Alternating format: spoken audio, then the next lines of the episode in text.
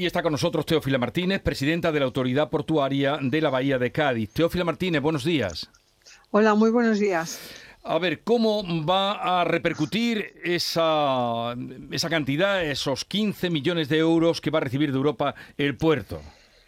Bueno, pues es una tercera parte de los 52 millones aproximadamente que eh, necesitamos para invertir para terminar esa segunda fase de la nueva terminal de contenedores que tiene una capacidad y una extensión de 300 en total de 380.000 eh, metros cuadrados y que quedan por construir unos 80.000 más un muelle de eh, unos 400 metros cuadrados de longitud. La nueva terminal en total tiene, eh, va a tener, eh, cuando se construya esta segunda fase, unas 38 hectáreas de superficie con 1.100 metros lineales de longitud de atraque eh, y con un calado de 16 metros y medio, con lo cual podrán atracar barcos post-Panamá. Es una nueva terminal de contenedores que se empezó a construir en el 2011, que en este momento está construida pues a un 70%, con un, el punto fronterizo de control fronterizo terminado, un, un punto de control fronterizo, un puesto de control fronterizo muy moderno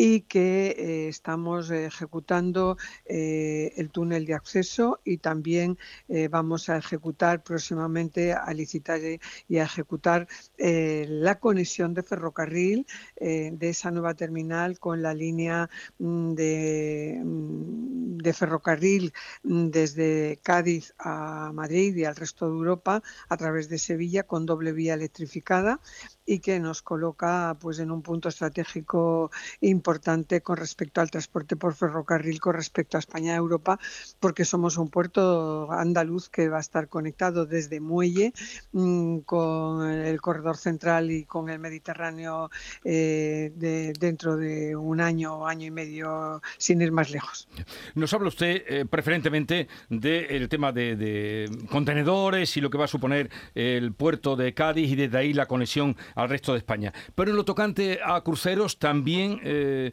eh, se verá afectado, me refiero a mejor para recibir más buques de pasajeros. Sí, Sí, porque eh, precisamente, mm, como bien han informado ustedes hace un momento, para el año que viene tenemos eh, más de 330 ya reservas para escalas y si le sumamos las 40 escalas del Abel de Cádiz que hace el crucero de Sevilla, eh, Cádiz, de Sevilla, Cotodoñana, Huelva, mm, pues realmente pues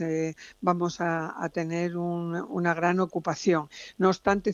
150 50 días al, al, año, pues no tenemos ninguna escala de cruceros, con lo cual todavía podemos crecer en algo que empieza a demandar eh, los clientes y los usuarios del turismo de cruceros últimamente y también las navieras, que son los cruceros de mediano tamaño, con unas rutas muy concretas, muy especiales eh, y que nosotros especialmente estamos dotados porque somos una provincia muy completa desde el punto de vista turístico y por tanto estamos muy esperanzados en ese tipo de, escalas de cruceros en baja temporada. Mm. No obstante, nos estamos preparando para ser un puerto muy sostenible. Ya yo creo que dentro de un año tendremos mm, la conexión eléctrica disponible para aquellos cruceros que ya estén preparados para eh, durante su atraque conectarse a la energía eléctrica y no consumir eh, combustibles fósiles, por tanto van a colaborar de una manera muy eficiente en la sostenibilidad